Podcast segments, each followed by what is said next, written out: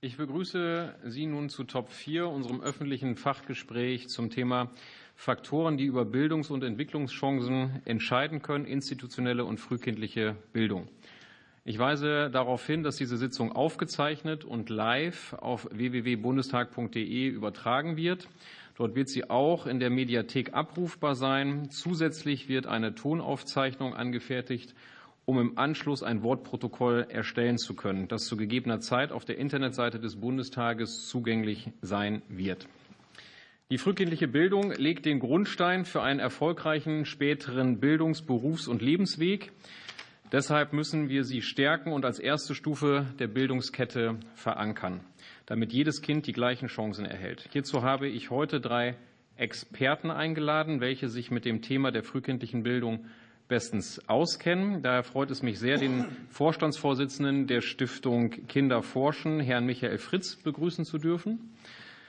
Ganz herzlich begrüße ich auch Frau Antje Holtmeier. Sie ist Koordinatorin im Familienzentrum des Landkreises Osnabrück. Und als dritten Experten Herrn Michael Lührmann. Er kann uns aus beiden Blickwinkeln berichten, denn er war vor seiner jetzigen Tätigkeit als Fachberater für Kinder, Jugendlichen und Familie der Stadt Osnabrück als Kita-Leitung tätig. An Sie drei alle herzlich willkommen. Ich möchte ähm, der Form halber an dieser Stelle noch darauf hinweisen, dass ich Herrn Lührmann und Frau Holtmeier persönlich kenne und wir uns gewöhnlich duzen. Aber im Kontext des heutigen Gremiums würde ich beide mit Sie ansprechen. Für jeden von Ihnen stehen für seine Ausführung zunächst 15 Minuten zur Verfügung, bevor wir alle bei einer Frage-Antwort-Runde gemeinsam in den Austausch treten können. Dafür haben wir, wie wir im Vorgespräch schon besprochen haben, bis maximal 16.30 Uhr Zeit. Wir hatten uns im Vorfeld darauf verständigt, dass Herr Fritz mit seinen Ausführungen beginnt. Und äh, Herr Fritz, Sie haben das Wort. Herzlichen Dank, Herr Seestern-Pauli. Danke, Herr Vorsitzender. Danke, liebe Abgeordneten, dass Sie sich die Zeit nehmen für das Thema. Der Herr Seestern-Pauli hat für mich schon die ganze Quintessenz zusammengefasst. Frühe Bildung ist es. Was denn sonst? Ja, auf den Anfang kommt es an. Ich würde es noch ein bisschen ausführen, äh, was Sie gemacht, äh, gesagt haben, ähm, und das begründen natürlich mit, auch mit der Neurowissenschaft, mit der Entwicklungspsychologie, mit Pädagogik und ähm, die Stiftung Kinderforschung ein Stück weit einflechten, die ich ja vertreten darf, weil die MINT-Bildung unserer Meinung nach eine wesentliche, ein wesentliches Element guter Bildung ist. Ähm, denn Kinder, also MINT ist die Auseinandersetzung mit dem Leben, wie es ist, mit Natur und Technik, mit Mathematik, Informatik, mit äh, allem, was da so für die Kinder relevant ist. Und die Kinder leben ja in dieser Welt so, wie sie sie vorfinden und wahrnehmen. Mit allem Schönen und mit allem Anstrengenden. Wir müssen uns auch das bewusst machen, dass Kinder in einer Welt leben, die von Transformation geprägt ist, die von Krieg, von Pandemie, von Digitalisierung, Klimawandel, Energiekrise und so weiter geprägt ist. Und auch das bekommen drei- und sechsjährige Kinder mit. In Niedersachsen, Sie kommen aus Niedersachsen, denke ich, haben alle Kinder mitbekommen, was Flut heißt, ja, wenn das Wasser nicht weggeht. Also das ist relevant für die Kinder. Und wir wissen auch, dass das Leben dieser Kinder geprägt sein wird, jetzt nicht unbedingt von Flut, aber von Klimawandel, von Technologisierung, von Digitalisierung, von Krisen, von Veränderung. Die durchschnittliche Lebenserwartung der Kinder, die heute in der Kita sind, ist circa plus minus 80 Jahre. Also die leben bis zum Jahr 2100 und vier im Durchschnitt. Das Einzige, was wir sicher wissen, ist, dass wir keine Ahnung haben, wie das Leben im Jahr 2100 aussehen wird. Was wir wissen, ist, dass es deutlich anders ist. Was wir auch wissen, ist, dass dieses Leben, dass die Kinder leben werden, von Krisen und Veränderungen geprägt sein wird. Ich befürchte stärker als ich in meiner Kindheit in den 60er Jahren. Es wird normal, Veränderungen zu erleben. Die Art und Weise, wie Kinder und Erwachsene in den nächsten 80 Jahren mit Veränderungen umgehen. Ob sie sagen, äh, ja, da kommt was Unbekanntes, damit kann ich nicht umgehen, oder ob sie das Fremde ablehnen. Ob sie in Veränderung Probleme sehen oder Chancen. Ob sie den Kopf in den Sand stecken oder Innovationen entwickeln. Darüber entscheiden wir heute mit der frühen Bildung. Aus der Lernforschung wissen wir, dass die Art, wie Menschen ihr ganzes Leben lang in die Welt schauen, also wie Menschen sich selbst als Teil dieser Welt sehen und wie sie Einfluss nehmen können auf diese Welt, diese Art, die, diese Einstellung, die prägen Kinder in den frühen Lebensjahren, in den ersten sechs bis zehn Lebensjahren. Ein Zehnjähriges hat ein relativ gesichertes Bild von sich in dieser Welt. Ein Nulljähriges nicht. Also haben wir als drei Bildungsorte Einfluss auf diese Art, wie die Kinder die Welt sehen. Das sind die Eltern, das ist das Elternhaus ganz stark. Das ist die Kita und das ist die Grundschule. Und wenn ich das weiß, dass diese zwei Bildungsorte, Kita und Grundschule, die Orte sind, die massiv Einfluss haben auf die Entwicklung von Kindern zu ihrem Verhältnis in die Welt, dann weiß ich, was eine ganz entscheidende Aufgabe von Bildungsorten ist. Nämlich Kindern das Gefühl zu geben, egal was da kommt, egal welche Veränderung auf uns zukommt, wir können damit umgehen. Ich kann das, ich krieg das hin. Also diese Haltung, diese feste Überzeugung, ich krieg's hin. Das ist das, was ich glaube, was äh, der wichtigste Bildungsauftrag von Kita und auch Grundschule ist. Ähm, die Kinder benötigen, wie wir Erwachsenen, ganz entscheidend die Fähigkeit, mit Veränderung konstruktiv umgehen zu können. Darum müssen sie in der Kita schon Situationen erleben, in denen sie ihren Fragen, dem, was sie für sie wichtig ist, nachgehen können und Selbstwirksamkeit erfahren. Also indem sie Einfluss haben und Dinge verändern können. Es ist nicht nur die Haltung, die Einstellung zu sich und der Welt, die sich früh entwickeln. Überhaupt lernen Menschen in ihrem ganzen Leben nie wieder so viel wie in den ersten drei, vier Lebensjahren. Das liegt an unserem Gehirn. Unser Gehirn, das bringen Kinder mit auf die Welt. Das ist, hat viele Synapsenverbindungen äh, zum Zeitpunkt der Geburt, die sich strukturieren durch den Einfluss dessen, was Kinder erleben, wahrnehmen und verarbeiten. Also es ist nicht egal, was sie da erleben, wahrnehmen und verarbeiten, denn das hinterlässt dann Spuren im Gehirn eines Kindes, Spuren, die letztlich die Basis, die Lernpfade sind, die wieder dafür sorgen, dass nächste Lernschritte dann innerhalb und aus diesem Lernpfaden heraus sich entwickeln. Also wir legen in der frühen Bildung die entscheidenden Grundlagen für erfolgreiches oder nicht erfolgreiches Lernen. Wenn man sich mal anschaut, was die Kita schafft, dann sind es ganz gigantische äh, Leistungen. Die Kita schafft, dass die Kinder erstens mit sich und anderen zurechtkommen. Zweitens, dass sie sich ausdrücken können, sprachlich, nonverbal, kreativ. Drittens, dass sie die Welt entdecken und erforschen können.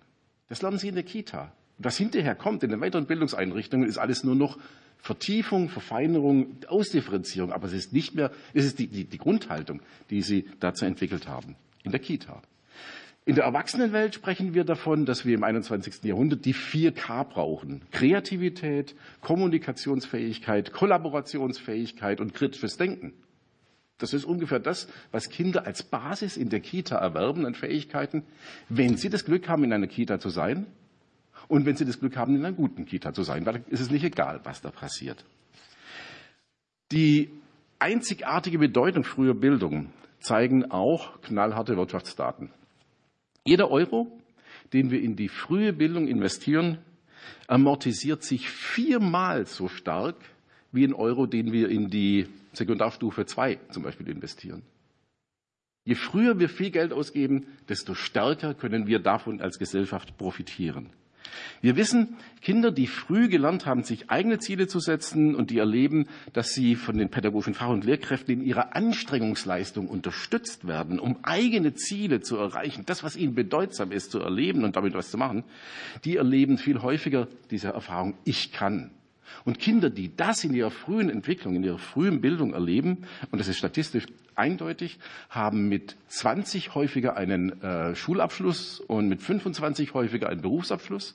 Mit 30 verdienen sie deutlich mehr als diejenigen, die das alles nicht haben. Mit 35 sind sie häufiger in einer gelingenden familiären Beziehung. Sie sind in ihrem Leben deutlich häufig, weniger häufig straffällig und sie sterben später gesünder.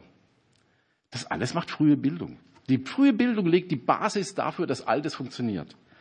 Das Leibniz-Institut für Wirtschaftsforschung und die Bertelsmann Stiftung, die haben vor einigen Jahren eine Studie gemacht, die hieß, was unzureichende Bildung kostet, eine Berechnung der Folgekosten durch entgangenes Wirtschaftswachstum. Die haben sich damals 2010 bis 90 angeschaut und festgestellt und errechnet, dass schlechte Bildung die Gesellschaft 2,8 Billionen Euro an Wirtschaftskraft kostet. Hätten wir nur einen Teil davon frühzeitig investiert, könnten wir das als Gewinn, als wirtschaftliche Leistung erbringen. Ich überspringe eine Folie. Diese Bedeutung der frühen Bildung, die gilt ganz besonders für Kinder, die in unserer Gesellschaft nicht zu den Gewinnern gehören.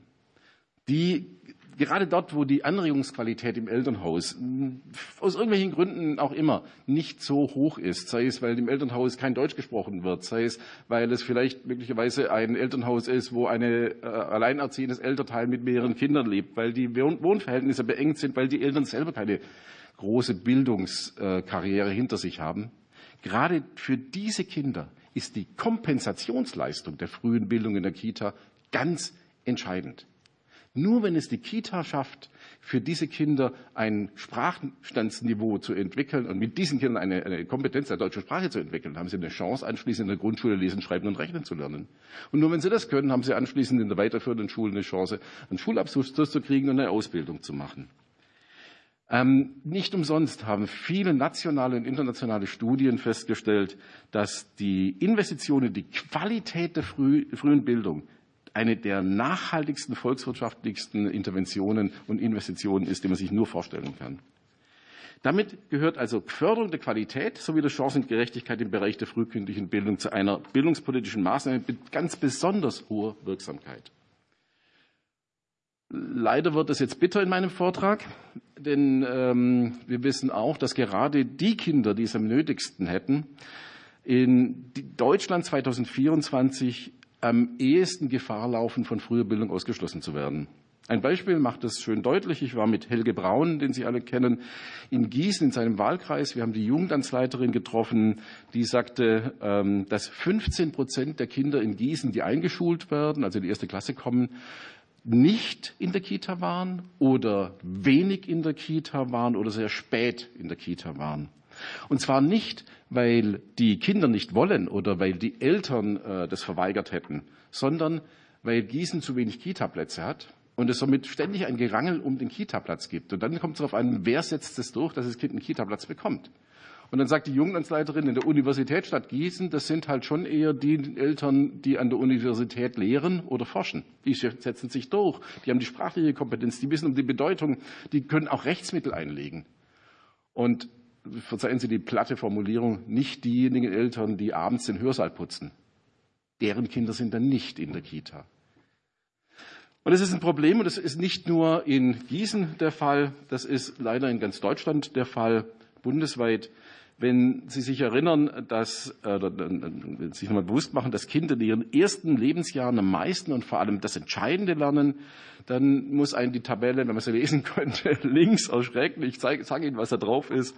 Die zeigt, dass über ganz Deutschland hinweg 27 Prozent der unter Dreijährigen keinen Kita-Platz haben.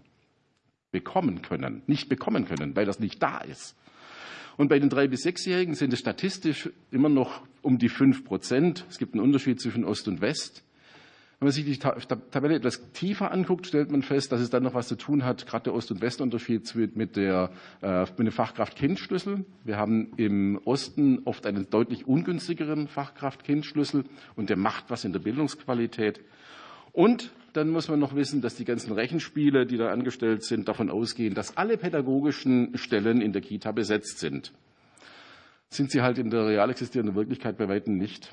Ähm, in den Kitas in Deutschland fehlen im Moment 100.000 pädagogische Fachkräfte. Das wirkt sich ganz klar negativ auf den tatsächlichen Fachkraft-Kindschlüssel ebenso aus wie auf das Angebot an Kita-Plätzen in Gießen und in der ganzen Bundesrepublik. Und auf der nächsten Folie sehen Sie jetzt die Folgen, die eindeutig damit zu tun haben, wenn wir bei PISA, äh, bei den 50-Jährigen messen, dass äh, die Ergebnisse in der im Rechnen, in Schreiben, in Lesen, in Weltentdecken deutlich absinken, dann hat es was zu tun mit der Qualität und mit dem Zugang der frühen Bildung. Ich bin der festen Überzeugung, wir müssen auch unser Schulsystem revolutionieren und renovieren, nicht nur die Kita, an der Kita arbeiten. Die ist eher ein starker Teil unseres Bildungssystems. Aber wenn wir, und jetzt zitiere ich äh, Andreas Schleicher, wenn wir den Kindern von heute das Wissen von gestern in einem Bildungssystem von vorgestern beibringen wollen und damit sie dann entlassen in die Welt von morgen, in der sie die Herausforderungen von übermorgen bewältigen sollen müssen, dann kommen solche Ergebnisse raus. Das kann nicht sein. Und ganz klar ist, die Kita schafft die Basis für erfolgreiche Bildungsprozesse in der Grundschule und der weiterführenden Schule. Wenn die Kita das nicht kann, weil sie personell nicht ausgestattet ist, vom Auftrag her nicht ausgestattet ist, dann kann sie nicht das sein, was sie eigentlich ist, nämlich die entscheidende Bildungseinrichtung im Leben eines Kindes. Und jetzt gehe ich mal kurz zu unserem Auftrag der MINT-Bildung. In der nächsten Folie sehen wir nämlich eine, äh, eine Grafik. Wenn Sie da weiterklicken bei der nächsten Folie, dann sehen wir da die Grafik der, Fach, der, der MINT-Fachkräfte, die äh, im Herbst 2023 in Deutschland gefehlt haben. Das sind derzeit um die 300.000. Lassen Sie sich nicht täuschen von dieser Delle, die da im Jahr 2020 war. Das war zu Hochzeiten von Corona und Pandemie. Da war mal gerade eine Flaute. Aber ähm, diese, der Bedarf an 300.000 MINT-Fachkräften ist kontinuierlich und eher ansteigend. Und die haben wir nicht, weil wir einerseits die jungen Menschen nicht haben und andererseits viel zu viele aus unserem Bildungssystem entlassen, ohne dass sie die Fähigkeit haben, einen Beruf, MINT-Beruf zu erreichen. Das sind die, die fehlen, um ressourcenneutrale Energiesysteme zu erforschen und zu erfinden, um sie zu entwickeln und herzustellen, zu installieren und zu warten. Die brauchen wir aber. Und deswegen lassen Sie uns darauf achten, dass wir jedes Kind, wirklich jedes Kind, das wir in Deutschland haben, dass wir dem eine Chance geben, über frühe Bildung, über gute frühe Bildung die Basis für jeglichen weiteren Bildungsgang zu legen, damit es dann am Ende der Schulzeit entscheiden kann, ob es eine Ausbildung oder ein Studium in MINT-Berufen und gern auch in anderen Berufen machen soll und damit zu, der, zu unserem gesellschaftlichen Wohlstand beitragen wollen. Gute frühe MINT-Bildung für nachhaltige Entwicklung braucht den Beitrag von allen. Gute Bildung braucht den Beitrag von allen, von Politik, Zivilgesellschaft und von Wirtschaft. Und Herr Seestand Pauli, ich vermute, dass ich nicht mehr ganz so viel Zeit habe jetzt. Sie, Sie gucken schon etwas nervös. Ich glaube, was wir tun müssen, ist, der frühen Bildung den Stellenwert zu geben, den sie für, im Leben eines Kindes eh hat, nämlich den einer entscheidenden Bildungsinstitution. Wenn wir uns allerdings anschauen, was für Rahmenbedingungen auch der Bund setzt für Kita-Bildungsarbeit, dann stellen wir fest, dass im Grundgesetz ein Recht auf Bildung, auf Bildung besteht ab der Einschulung. Da besteht auch eine Schulpflicht. Ein Recht auf Bildung setzt, hat unser Grundgesetz nicht vorgesehen für die frühe Bildung. Da gibt es ein Recht auf Betreuung in den Landesgesetzen, aber nicht auf ein Recht auf Bildung. Und das ist ein Unterschied, ob ich Betreuung mache oder ob ich Bildung mache. Fürs Kind ist entscheidend, dass diese betreute Situation eine positive ist, eine förderliche ist, eine lernentwickelnde ist. Und das ist eine Bildungssituation. Und damit müssen wir, und damit ist so ein Appell auch an die Bundespolitik, möglicherweise über eine Grundgesetzänderung dafür sorgen, dass die Kita den Status einer Bildungseinrichtung bekommt, die den Auftrag hat, dafür zu sorgen, dass jedes Kind am Ende der Kita-Zeit, dann wenn es in die Grundschule wechselt, die deutsche Sprache beherrscht, sich selbst ganz gut steuern kann, um Lernprozesse äh, äh, durchführen zu können, sozial kompetent ist, um das in einer Gruppe, in einer Lerngruppe auch gestalten zu können und die Fähigkeiten hat, nächste weitere Bildungsprozesse, Bildungsanstrengungsleistungen zu erbringen. Und das kann es dann, wenn es in der Kita gelernt hat, hey, auf mich kommt es an. Ich kann was gestalten. Ich kann. Und da gibt es wirklich keinen besseren Bildungsort als die Kita, um diese zentrale Fähigkeit bei Kindern zu fördern. Ich kann. Und ich kann jetzt aufhören und danke Ihnen für die Aufmerksamkeit und ähm, denke, ich habe genug appelliert. Dankeschön. Ja, vielen Dank, Herr Fritz. Und ich glaube, da werden sich sicherlich im Nachgang an die Vorträge noch Fragen anschließen. Jetzt kommen wir als äh, nächstes aber erstmal zum Vortrag von Herrn Lührmann. Und ich würde damit das Wort übergeben.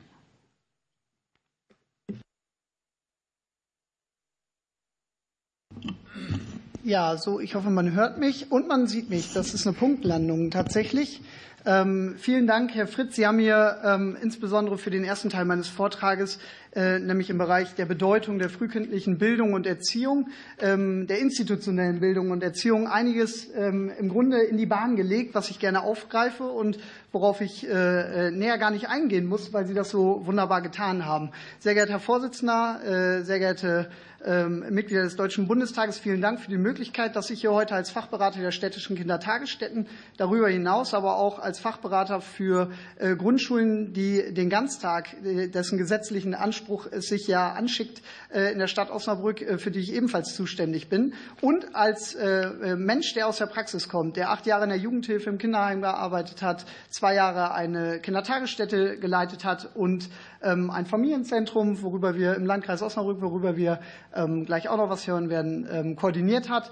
Ich aber jetzt zum Spannungsfeld Kindertagesstätte hier etwas erzählen darf. Herr Fritz, wie gesagt, Sie haben da gerade einiges getan. Das würde ich in den nächsten 15 Minuten in einem ersten Teil eben über die Bedeutung der frühkindlichen institutionellen äh, Bildung tun, in einem nächsten Teil eben Belastungsfaktoren, Herausforderungen und Erwartungen, die sich, dieser, die, dieser, sich diese Einrichtungen eben gegenübersehen, ähm, auch ebenfalls aufzeigen und am Ende auch einige Handlungsoptionen aufzeigen wollen, weil ich glaube, wir müssen konkret werden, ähm, damit wir den Menschen, die da aktiv sind, den Menschen, die da Betreuung ähm, erfahren, den Familien und den handelnden PädagogInnen, äh, dem, um dem gerecht zu werden, müssen wir konkret werden, insbesondere und auch auf äh, politischer Ebene.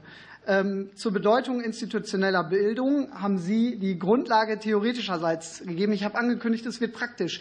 Ähm, und ich hoffe jetzt, dass dieses Video jetzt gleich wieder bunt wird und ich Ihnen kurz 40 Sekunden daraus äh, zeigen kann. Ansonsten äh, würde ich das verbal tun. Ähm, ich gehe nochmal zurück. Sie sehen hier ein Kind und eine Mutter, die sich gegenüber sitzen. Und wenn das Video jetzt abgespielt hätte, ähm, nehmen wir das mal an, dann würden wir sehen, wie die, diese Mutter in der Interaktion mit diesem Kind ist, auf das Kind eingeht. Es spiegelt, wenn das Kind lächelt, lächelt sie auch. Das Kind vielleicht sogar anspricht, in Richtungen guckt, die das Kind andeutet.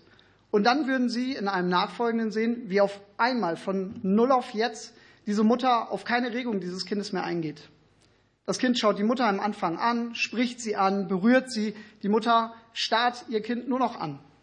Es gibt keine Reaktion, das Kind wird stresshafter in dem, was es tut. Es reckt sich, ich mache es ein bisschen vor, es reckt sich, es wird unruhiger, es fängt ein Stück weit an zu weinen, wird lauter, die Mutter reagiert nicht. Das Kind erfährt Stress und Bildung fängt in der kleinsten Interaktion an. Und das würde man in diesem Video, das ist äh, ein Versuchsaufbau unter Still Face, können Sie das äh, sich dann im Nachhinein, vielleicht können wir es dem Protokoll anhängen, äh, den Link ähm, im Nachhinein gerne nochmal anschauen, weil das löst etwas in Ihnen aus, wenn dieses Kind auf einmal in Stress gerät.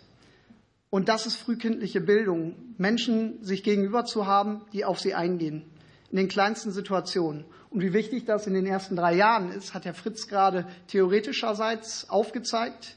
Praktischerseits würden Sie es hier jetzt, ich hoffe, ich konnte es so ein bisschen durch meine Ausführungen aufzeigen, ähm, können Sie es hier in, äh, ab, ab, Sekunde 40 äh, bis Minute 1,30 äh, wirklich erleben, wenn das Kind in Stress gerät und nicht jemanden gegenüber sich gegenüber hat, der auf, der auf sich eingehen kann.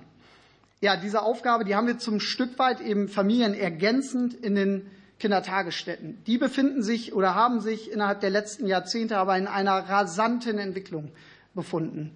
Ähm, in der Vergangenheit waren es Halbtagseinrichtungen, die bis maximal mittags äh, geöffnet waren.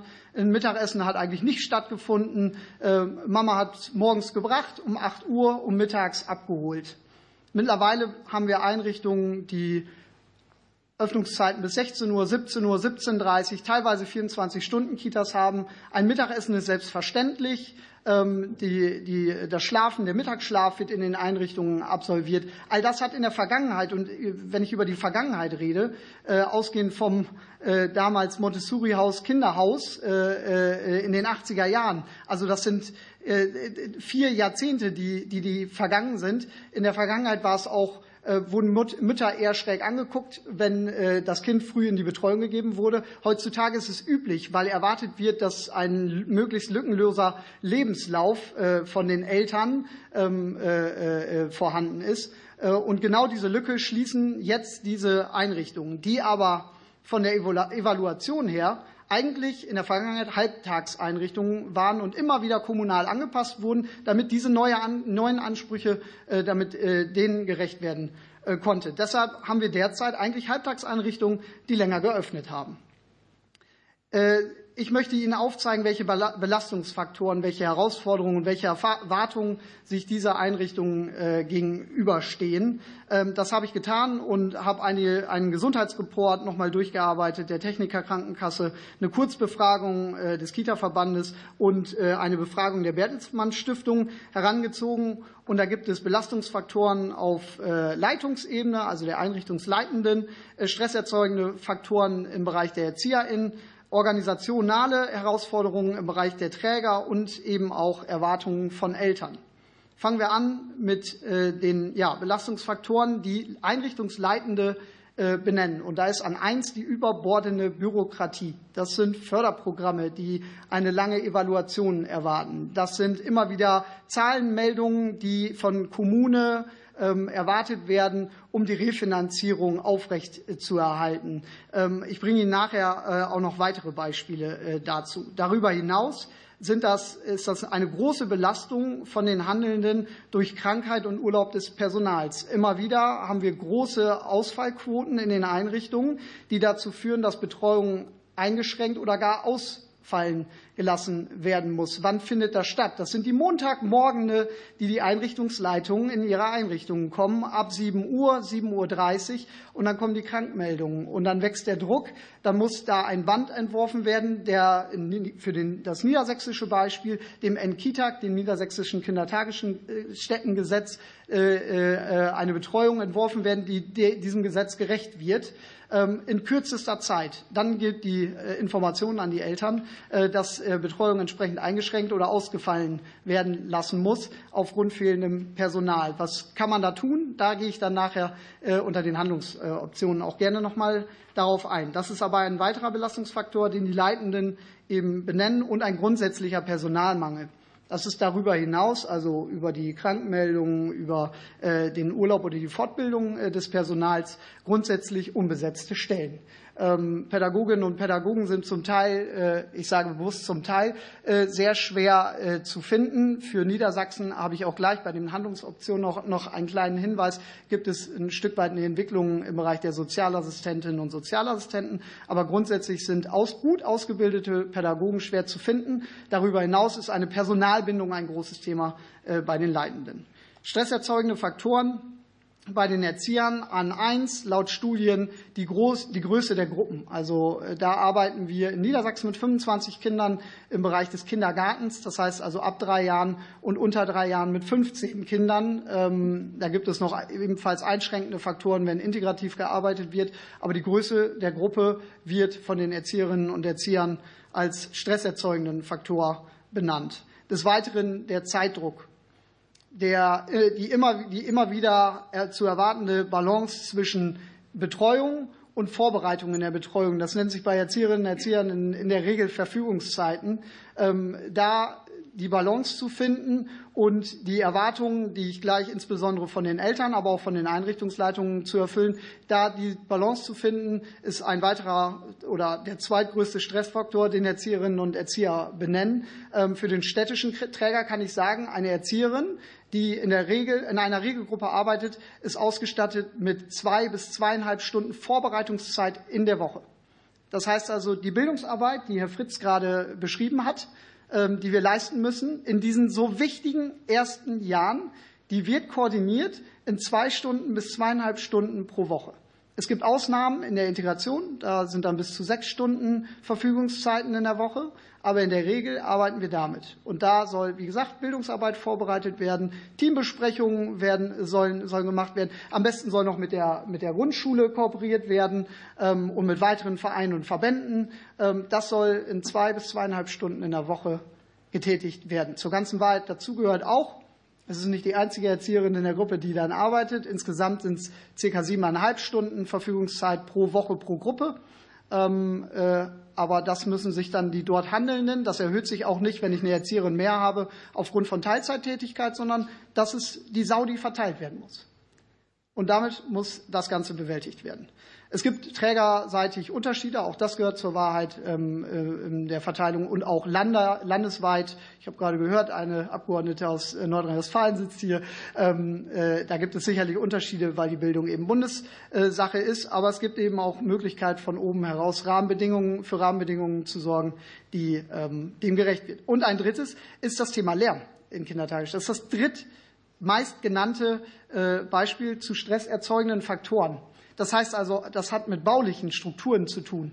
Wie sorge ich dafür, dass das Umfeld so strukturiert ist, dass die Lärmbelastung geringer ist? Und das hat auch was damit zu tun, woher kommen wir mit der Kindertagesstätte? Das sind die, da habe ich Ihnen gerade gesagt, das sind die Halbtagseinrichtungen, die äh, umgebaut, umstrukturiert werden. Natürlich haben wir mittlerweile mehr und mehr Neubauten, weil der Druck an Platzzahlen immer höher geworden ist. Ähm, aber es gibt eben auch die anderen Einrichtungen. Auf organisationaler äh, Ebene sind es ebenfalls die Fachkräfte und die Personalgewinnung, der Ausbau von Qualitätsmaßnahmen. Das müssen Sie sich mal deutlich machen. Da sagen Trägerinnen und Träger, unsere zweitgrößte Herausforderung ist der Ausbau der Qualitätsmaßnahmen. Also wenn es in die pädagogische Qualität, nicht Quantität, sondern in die Qualität geht, da steckt die zweitgrößte organisationale Herausforderung. Und als drittes die Steigerung der Wertschätzung. Ähm, das ist Trägeraufgabe, das ist gesellschaftliche Aufgabe und somit ebenfalls auch politische Aufgabe. Im Bereich der Eltern sind es zwei Punkte, die sichere Betreuung und gute Entwicklung und die Transparenz. Äh, die sichere, und gute Betreu äh, sichere Betreuung und gute Entwicklung könnte man sicherlich auch differenzieren. An eins würde dann landen die sichere Betreuung. Auch das ganz deutlich. Was erwarten Eltern an eins von Kindertagesstätten? Bitte betreut mein Kind. Und erst dann kommt die gute Entwicklung. Das ist sicherlich auch aufgrund der letzten Jahre eine Entwicklung, aber das muss man sich ebenfalls auch verdeutlichen.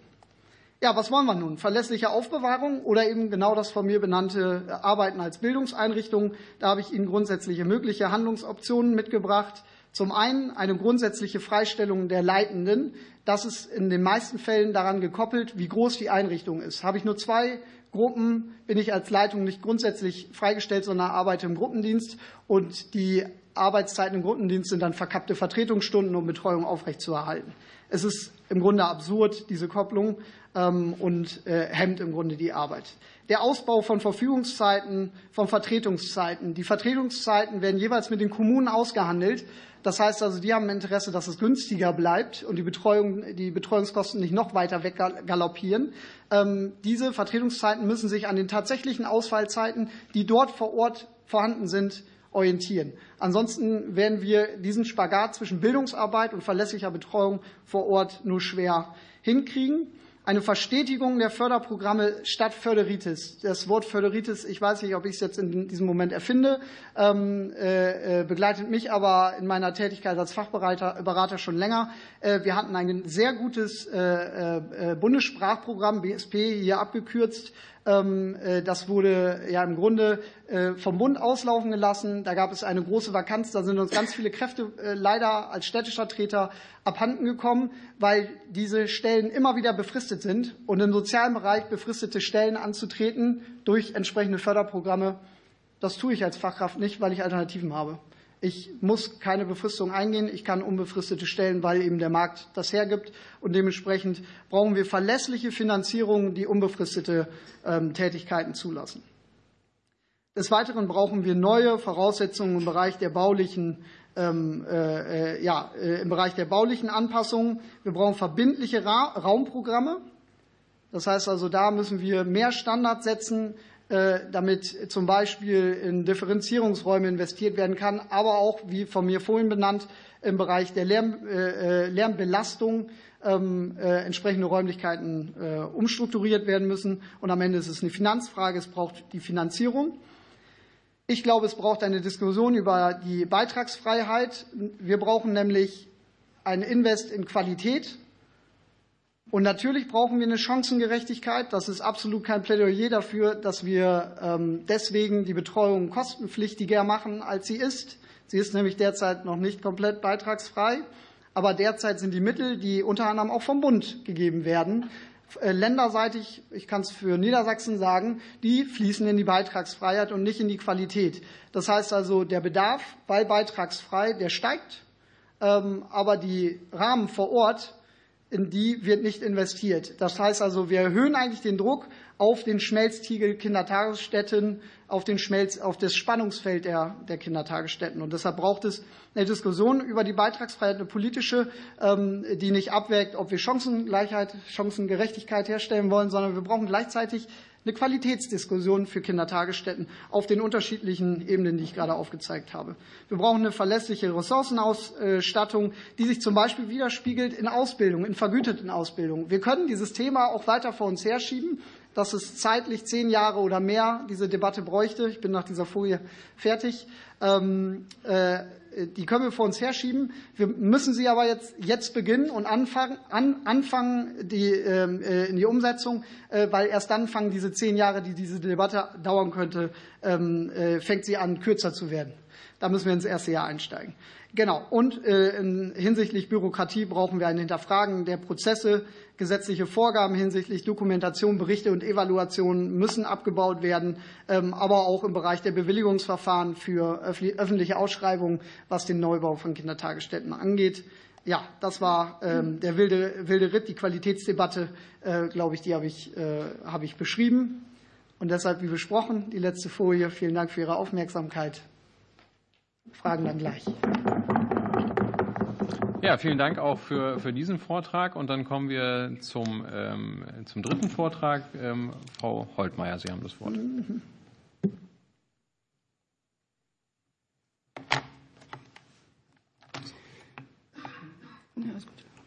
Genau, ich bedanke mich auch für die Einladung. Herzlichen Dank.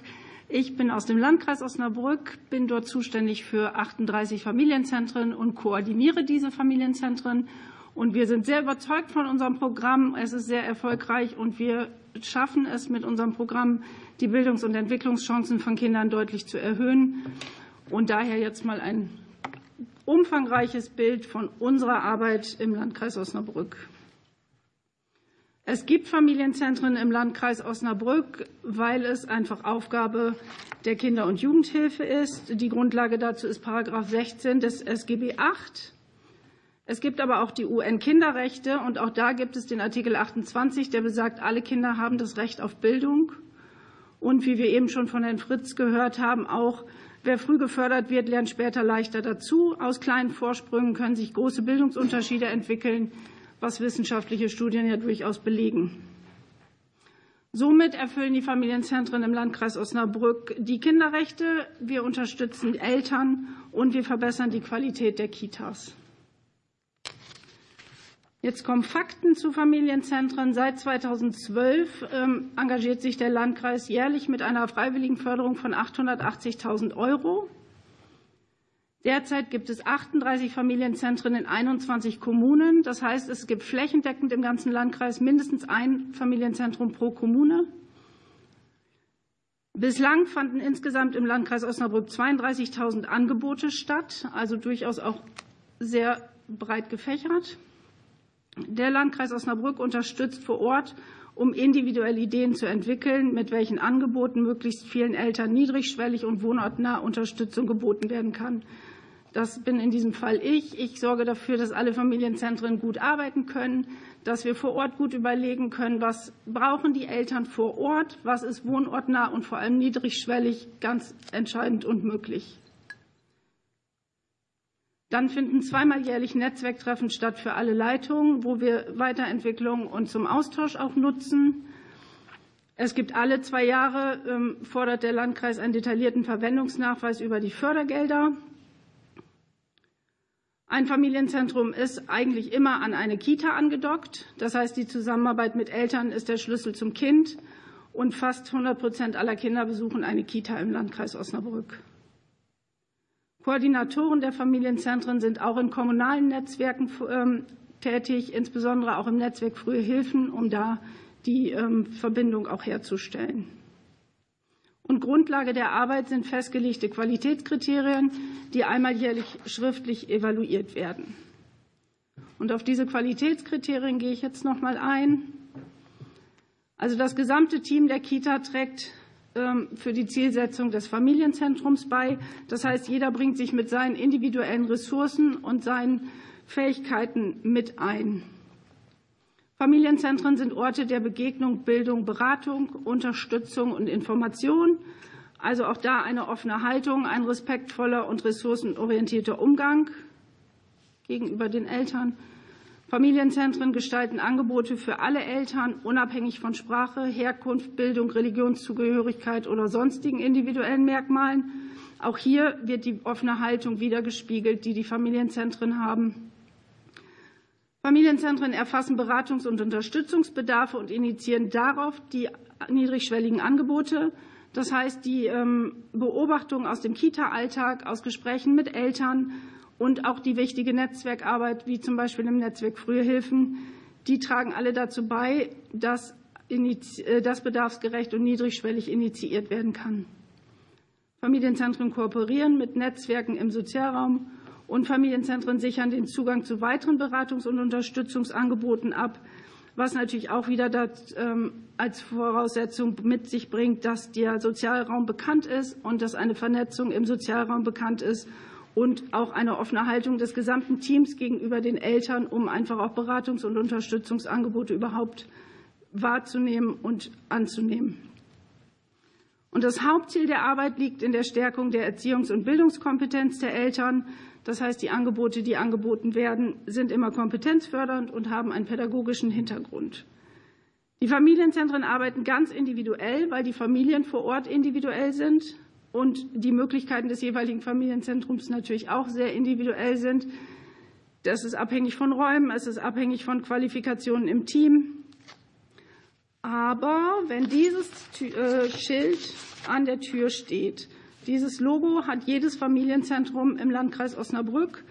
Und wenn das Logo im Eingangsbereich der Kita hängt, dann können die Familien sich sicher sein, dass folgende Angebote definitiv vorhanden sind.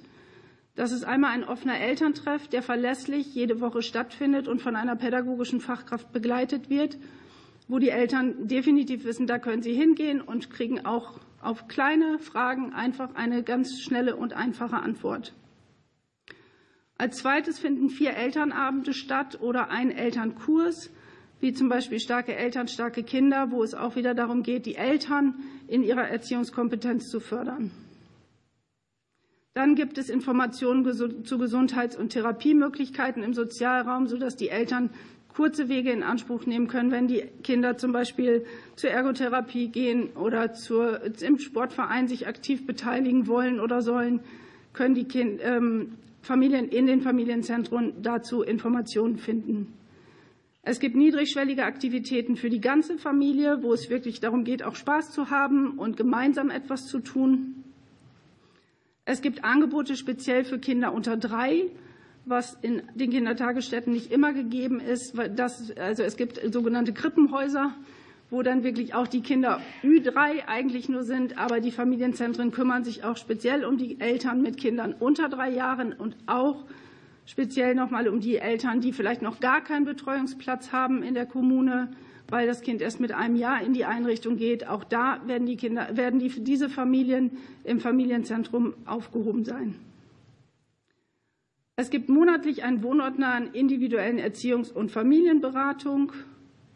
Es gibt Angebote zur Gesundheitsförderung. Es gibt eine verlässliche Erreichbarkeit, ist gegeben per Telefon, per Mail, wie auch immer.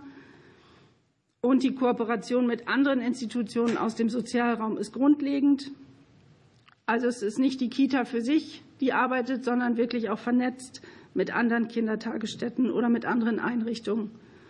Und durch diese Angebote für Familien und dadurch natürlich auch viel Austausch im Team und mit anderen Akteuren im Sozialraum gelingt uns die Verzahnung ganz gut von frühkindlicher Bildung und Elternbildung. Und durch das finanzielle Engagement des Landkreises können in Kitas Aufgaben übernommen werden, die über das NKITAG, also das Niedersächsische Kindertagesstättengesetz, hinausgehen. Und so leisten die Familienzentren im Landkreis einen guten und einen großen und wichtigen Beitrag zur Chancengerechtigkeit. Und jetzt kommt noch meine Vision und mein Appell. Wir würden uns eine bundesgesetzliche Verankerung der Familien wünschen im SGB VIII das würde maßgeblich dazu beitragen, die Bedeutung als niedrigschwellige Anlaufstelle anzuerkennen und eine langfristige Finanzierung sicherzustellen. Wir würden uns wünschen, da den Paragraph 22 nach den Maßgaben in Paragraph 16 um den Vorteil auch eine konsequente Zuständigkeit in Bezug auf Qualität, Organisation und Finanzierung zu haben. Vielen Dank. Ja, vielen Dank auch für äh, diesen Vortrag. Jetzt gucke ich einmal zu den Kolleginnen und Kollegen, ob es schon Fragen gibt. Paul Lehrrieder hat sich als erstes gemeldet, dann Frau Lakamp und dann würde ich mal sagen, gucken wir mal, wie es weitergeht. Ich hätte die nächste Frage an den Herrn Fritz. Herr Fritz, Sie haben ausgeführt, dass ab 2026 alle Kinder der ersten Klassenstufe sukzessive aufwachsenden Anspruch auf ganztägige Bildung und Betreuung erhalten sollen. Stichwort Nachmittagsbetreuung eben in den, im Grundschulalter. Welche Potenziale sehen Sie für die Bildung im Ganztag, insbesondere natürlich auch die naturwissenschaftliche Bildung, die Sie ja gerade eben mit den äh, kleinen Forschern, Haus der kleinen Forscher, natürlich stärker eben wenn Sie an die Kinder heranbringen sollen? Und welchen Beitrag könnte die Stiftung Kinder forschen in der Qualitätsentwicklung der Ganztagesbetreuung leisten? Wir diskutieren mit kulturellen Einrichtungen, dass man natürlich sagt, okay, es kann Sportvereine nachmittags mit unterstützen. Eine gewisse Qualität sollte schon sein. Ich bin Präsident der Bundesverein Deutsche Musikverbände. Wir sagen, die Bläserjugend soll reingehen, sollte ein Instrument in der ersten Hand, in der ersten Klasse in die Hand drücken. Ganz wichtig. Wir hatten vor ein paar Monaten hier in der Kinderkommission Kriminalbeamte, die unter dem Aspekt eben Kompetenz im Umgang mit digitalen Medien, natürlich eben auch gerade im Kindesalter, im Grundschulalter natürlich uns gewandt haben und gesagt, also eigentlich sollten wir versuchen, zumindest mit dieser Nachmittagsbetreuung, die Kompetenz, die die Lehrer manchmal gar nicht beibringen, die Eltern sowieso nicht, dass die Kinder natürlich ein Stück weit nicht von ihren Klassenkameraden lernen, wo man irgendwelche Bilder wie runterlädt, sondern dass man sagt, okay, du musst auf Folgendes aufpassen, du musst dich selber schützen, du darfst keine Bilder von dir hochladen, du darfst, musst auf irgendwelche anzügliche Bemerkungen eingehen. Kinderschutz im Internet, dass man das versucht natürlich ein Stück weit gerade auch in dieser Zeit mitzunehmen. Und was braucht nach Ihrer Auffassung die Stiftung Kinderforschen von der Bundespolitik, gerade von uns jetzt im Bundestag natürlich, um auch in Zukunft erfolgreich ihren Auftrag an der frühen Bildung erfüllen zu können? Darf ich gleich? Herzlichen Dank, Herr Lehrer, für diese Fragen. Ähm, das, was ich für die Kita beschrieben habe, dass es ein ganzheitlicher Bildungsort ist, an dem Kinder mit ihren unterschiedlichen Entwicklungsfeldern äh, unterstützt werden, das gilt für eine ganztägige Grundschule auch. Die ganztägige Grundschule ist für mich ein ganztägiger Bildungsort. Das ist nicht äh, Schule und Nachmittag Hausaufgabenbetreuung äh, oder, oder Freizeit, sondern das ist das, was ich gerade beschrieben habe, die Musikschule. Das ist ein Ort, an dem ich als Kind weitere Kompetenzen fördern, entwickeln, ausbauen kann in einer sozialen Umgebung, die zu mir passt und mit einer Begleitung von professionell Erwachsenen, professionellen Erwachsenen, die mir helfen, in dem Fall Musik zu machen. Die äh, MINT-Bildung hat ein Problem, nämlich das, dass wir bei der äh, frühen musikalischen Bildung im Ganztag Anbieter haben, wie die Musikschulen, die vor Ort sind. Als Schulleiter, ich war mal Schulleiter, ich bin Grund- und Hauptschullehrer im Beruf. Als Schulleiter habe ich eine Telefonnummer von der Musikschule, da kann ich anrufen und sagen, hey, äh, schickt mir doch, also wir könnten ein Ganztagsangebot in der Musikschule machen. Ich habe auch eine Telefonnummer vom Sportverein, aber ich habe noch keine Telefonnummer von der MINT-Bildungsorganisation vor Ort, die sagt, wir können euch helfen, dass ihr die Auseinandersetzung mit Natur und Technik im Unterricht und im Ganztag in unterschiedlichen, Qualität oder unterschiedlichen Umsetzungsstufen äh, gestalten könnt. Dazu braucht es ein Unterstützungssystem und ich glaube, die Stiftung Kinderforschen wäre fähig, dieses bundesweite Unterstützungssystem zur Verfügung zu stellen, um jedem Kind im Ganztag der Grundschule ein komplementäres Bildungsangebot in der Auseinandersetzung mit, Auseinandersetzung mit Natur und Technik zu machen. Ich mache Ihnen ein Beispiel. Ich war hier in Brandenburg in der Kita, ähm, äh, Entschuldigung, in der Grundschule, in der Ganztagsgrundschule und habe erlebt, wie dort das Jahresthema des Ganztagsangebots war, Seifenkisten zu bauen. Das Schuljahr endete mit dem Schulfest mit einem Seifenkistenrennen.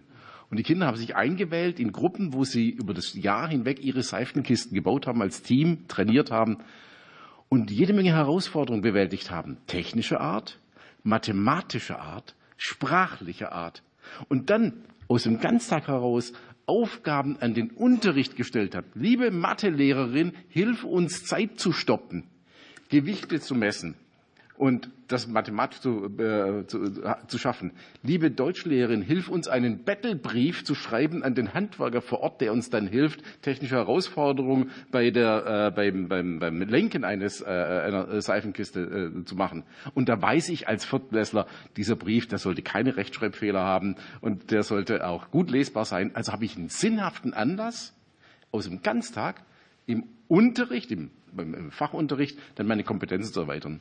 Ich glaube, da haben Sie ein schönes Bild von, wie Ganztag und Unterricht zu einem komplementären Bildungsort werden könnten, wo strukturierte und offene Angebote einander ergänzen.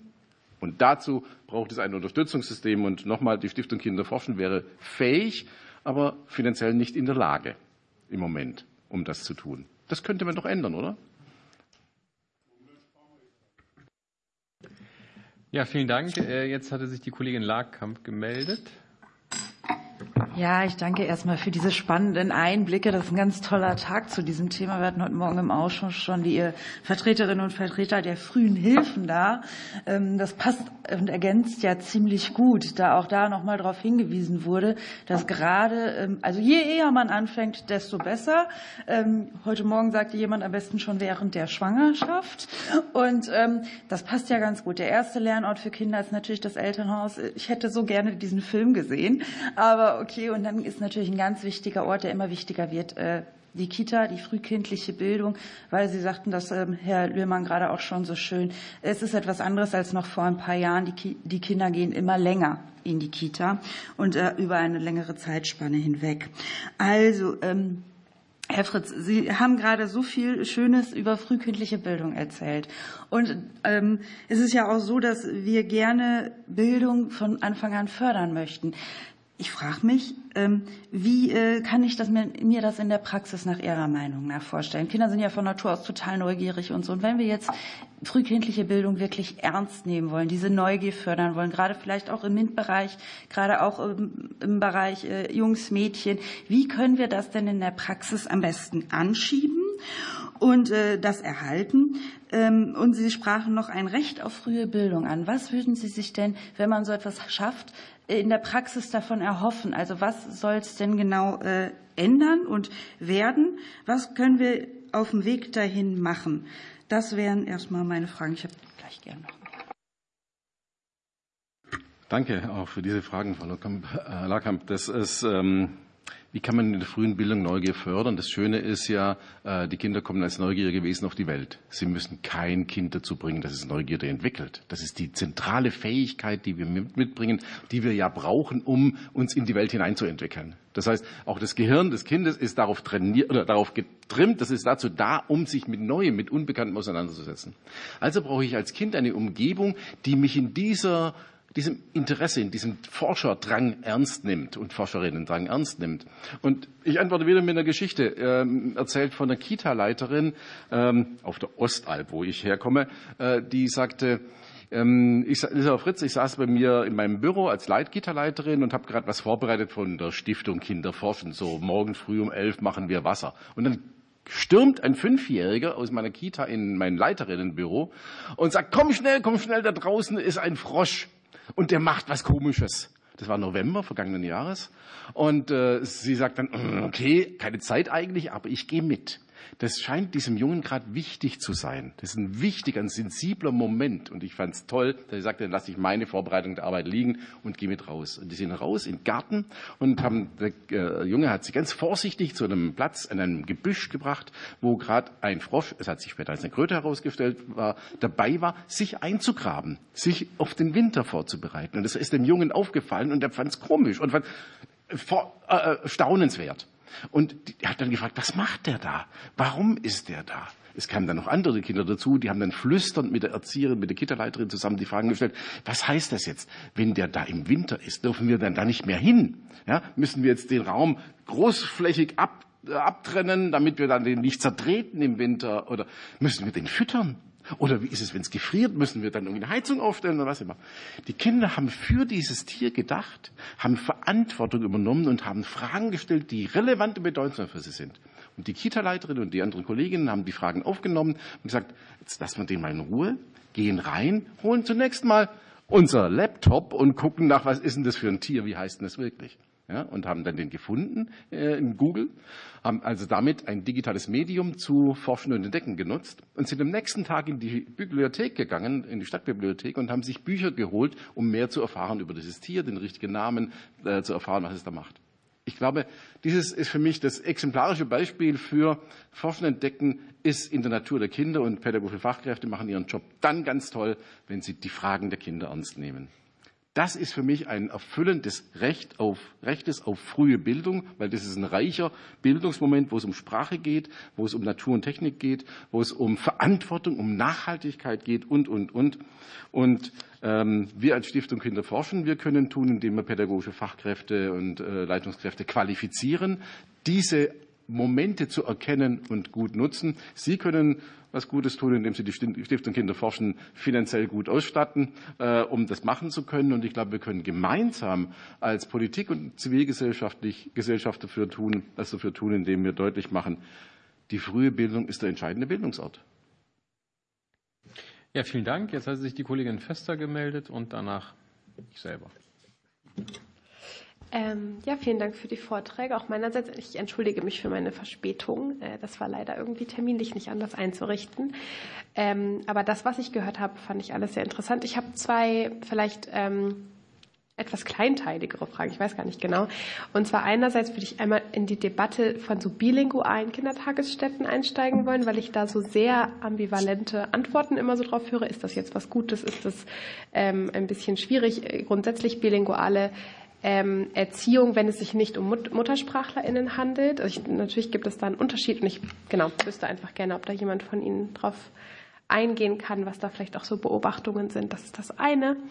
Ähm, und dann habe ich mich auch heute tatsächlich, ähm, Frau Kollegin Lagerkamp hat es ja schon angesprochen, wir haben äh, heute viel über frühkindliche Bildung gesprochen. Ähm, und ich habe mich so ein bisschen gefragt, was eigentlich passiert oder wie sich auch eine Gesellschaft darauf einstellen muss, was mit Generationen passiert, die ähm, diesbezüglich ein bisschen unter die Räder gekommen sind. Also die vielleicht keine oder nicht ausreichende frühkindliche Bildung erfahren haben. Denn letztendlich sind die Szenarien, die ähm, wir auch immer wieder in unterschiedlichen Fachgesprächen hören, ja durchaus, das System ist marode und ähm, die derzeitige Betreuung ist eigentlich nicht ausreichend. Das hat natürlich irgendwie schwere Unwuchten für gerade die Mütter, ähm, dass die Betreuungssituation mindestens seit der Pandemie nicht mehr so super perfekt ist und wir sie nicht wirklich auf die Beine gehoben bekommen. Ähm, und andererseits natürlich auch für die Jungen, für die jungen Menschen, für die Kinder. Und ähm, ich wüsste gerne, ist das Kind jetzt in den Brunnen gefallen und ist irgendwie alles ähm, nicht mehr zu retten? Oder was kann man vielleicht auch politisch auf, dem, auf den Weg bringen, um dann jetzt im Nachhinein für diejenigen, die jetzt vielleicht gar nicht mehr in die, in die Kita oder in die Grundschule gehen, sondern auch aus diesem Alter schon rausgewachsen sind, was können wir für die noch tun? Ähm, das ist eine Frage, die ich mir in der letzten Zeit öfter gestellt habe, wenn man sich so über die maroden Systematiken unseres Zusammenlebens Gedanken macht. Wie retten wir das denn jetzt dann eigentlich? Einerseits müssen wir natürlich systematisch ganz viel jetzt tun und andererseits, was machen wir mit den jungen Menschen, die uns da jetzt schon durch die Lappen gegangen sind? Danke. Ja, vielen Dank. Wer möchte antworten? Herr Löhmann. Ich fange an und Ihr ergänzt mich. Ähm, ja, sehr geehrter Vorsitzender, sehr geehrte Frau Fester, vielen Dank für die Fragen. Ähm, ich würde ich würd hinten anfangen, nämlich ähm, bei der Frage, inwiefern, wie gehen wir mit Generationen um, die ähm, ja, ähm, nicht nicht ausreichend mit frühkindlicher Bildung ausgestattet waren oder sein könnten. Ähm, sicherlich kann man da rückgreifen auf die Erfahrungen, die wir in den Pandemiesituationen und die großen Drucksituationen ähm, äh, der Einschränkungen äh, gemacht haben, eingehen. Ähm, wenn, wir nach Montessori gehen und nach dem, was wir heute gehört haben, dann ist es so, dass es ähm, insbesondere in den ersten Jahren äh, Entwicklungsfenster gibt, indem man große Chancen hat und große Chancen auch verstreichen lässt, wenn man diese Fenster nicht nutzt. Das ist so. Das müssen wir akzeptieren. Ähm, äh, die Akzeptanz darf dann aber nicht so weit gehen, dass wir sagen, das können wir an der Stelle nicht mehr ändern. Denn dann entstehen Bedarfe, denen wir dann gerecht werden müssen. Das sehen wir übrigens auch schwarz auf weiß. Das ist äh, ebenfalls ein ähm, Druckpunkt in Kindertagesstätten, nämlich die punktuell erhöhten Bedarfe bei Kindern mit besonderen Hilfebedarfen. Da rede ich von integrativen Bedarfen und der Umsetzung, die ja eigentlich inklusiv sein müsste. Ähm, das sage ich so, weil in niedersächsischen Kindertagesstätten nur Integration angeboten wird. Das heißt also einzelne Plätze, wo Kinder mit festgestellten erhöhten Hilfebedarf ähm, äh, untergebracht oder betreut werden. Ähm, da müssen wir anpacken, weil diese Hilfebedarfe müssen amtlich festgestellt werden, damit sie refinanziert sind, äh, um die entsprechenden strukturellen Rahmenbedingungen in Einrichtungen vorzuhalten. Das heißt also, wir müssen unsere öffentlichen Gesundheitsdienste personell ausstatten, dass diese Hilfebedarfe möglichst schnell festgestellt werden, damit diesen Kindern möglichst schnell geholfen wird. Ähm, und das gibt es übrigens auch in Abstufungen über die äh, frühen Hilfen. Frau Lakam und Frau Fester, Sie haben es angesprochen und ein Zitat aus Ihrer Sitzung, ich bin ja aufmerksam, war, äh, it is easier to build strong children than to repair broken men or, broken human, will ich eher sagen. Es ist günstiger, das äh, in dem Moment, in dem Fenster, in Montessoris Fenster, dem gerecht zu werden, ja. Ähm, das heißt aber noch lange nicht, dass wir das Geld nicht im Nachhinein auch in die Hand nehmen müssen. Ähm, aber wenn wir den Auftrag noch mal ernster nehmen, dann müssen wir viel mehr investieren in die ersten, in die ersten Jahre. Und ja, es ist äh, immer noch möglich, ähm, diesen Kindern weiter zu helfen und denen eine gute Entwicklung äh, zu ermöglichen. Äh, die Frage, die erste Frage, die Sie gestellt haben nach der Bilingualität, jetzt weiß ich, oder wollen Sie, wollt ihr das noch ergänzen? Also das Leben ist so individuell, dass man ganz, also dass eine pauschale Antwort auf diese Frage nicht möglich ist. Das sage ich ganz, ganz ausdrücklich als Pädagoge. Ähm, äh, bilinguale Kindertagesstätten sind weder besser noch schlechter, sind erweitern aber das Angebot, genauso wie ein Waldkindergarten ein tolles Angebot für bestimmte Familien und Kinder sein kann und für andere wiederum nicht. Eine erzwungene bilinguale Erziehung ähm, äh, kann natürlich schlecht für Kinder sein, wenn sie eben nicht ähm, intrinsisch motiviert auch ist. Wenn sie aber intrinsisch motiviert ist und die Seifenkiste unbedingt gebaut werden will oder der Frosch kennengelernt werden will oder die andere Fra Sprache äh, so interessant ist, dass man Mama oder Papa oder den Onkel oder die Erzieherin den Erzieher anspricht, dann ist es doch eine tolle Chance, dieses Interesse aufzugreifen und das Thema Bilingualität äh, äh, anzugehen und es auch anzubieten. Also auch in jeder anderen Kindertagesstätte äh, braucht man vor dem englischen Wort ähm, äh, oder einer anderen Sprache überhaupt keine, keine Angst haben, sondern es ist doch interessant, danach zu forschen, um im Grunde das aufzugreifen, was Herr Fritz gerade gesagt hat. Darf ich kurz ergänzen? Mhm. Zwei Antworten. Ich glaube, jede Kita ist eine mindestens bilinguale Kita. Wenn wir wissen, dass 40 Prozent der Kinder, die heute in der Kita sind, eine andere Muttersprache als Deutsch haben, dann haben wir wahrscheinlich in so gut wie jeder Kita in Deutschland Kinder mit unterschiedlichen Muttersprachen. Also es ist die Mehrsprachigkeit im Alltag vorhanden. Wir haben noch nicht ein Selbstverständnis in den Kitas, wo wir sagen, und das nutzen wir bewusst, um Kindern die Möglichkeit zu geben, in mehreren Sprachen aufzuwachsen, sie alle gleich wertzuschätzen und die Freude am Lernen von fremden Sprachen zu trainieren.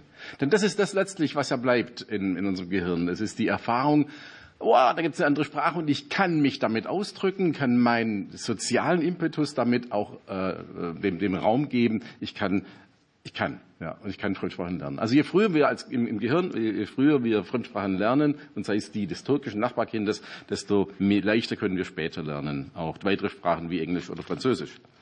Und dieses mit dem Gehirn, das ist auch meine Antwort auf die Frage, äh, wie ist es mit dem Reparieren? Äh, wir haben das große Glück, dass wir ein Gehirn haben, das plastisch ist bis zum Tod. Es verändert sich immer. Ich gehe mal davon aus, alle Gehirne, die hier im Raum sind, gerade äh, verändern sich. Da werden neue Synapsenverbindungen gebildet äh, und neue zusammengesetzt. Das können wir nicht vermeiden. Ja? Äh, das ist die große Chance unseres Lebens, unseres menschlichen Lebens, dass wir immer lernen können. Aber wie Sie schon ausgedrückt haben, es gibt Phasen, in denen wir bestimmte Kompetenzen leichter mit weniger öffentlichen Geldern erwerben äh, können als später. Und reparieren ist auch da immer teurer.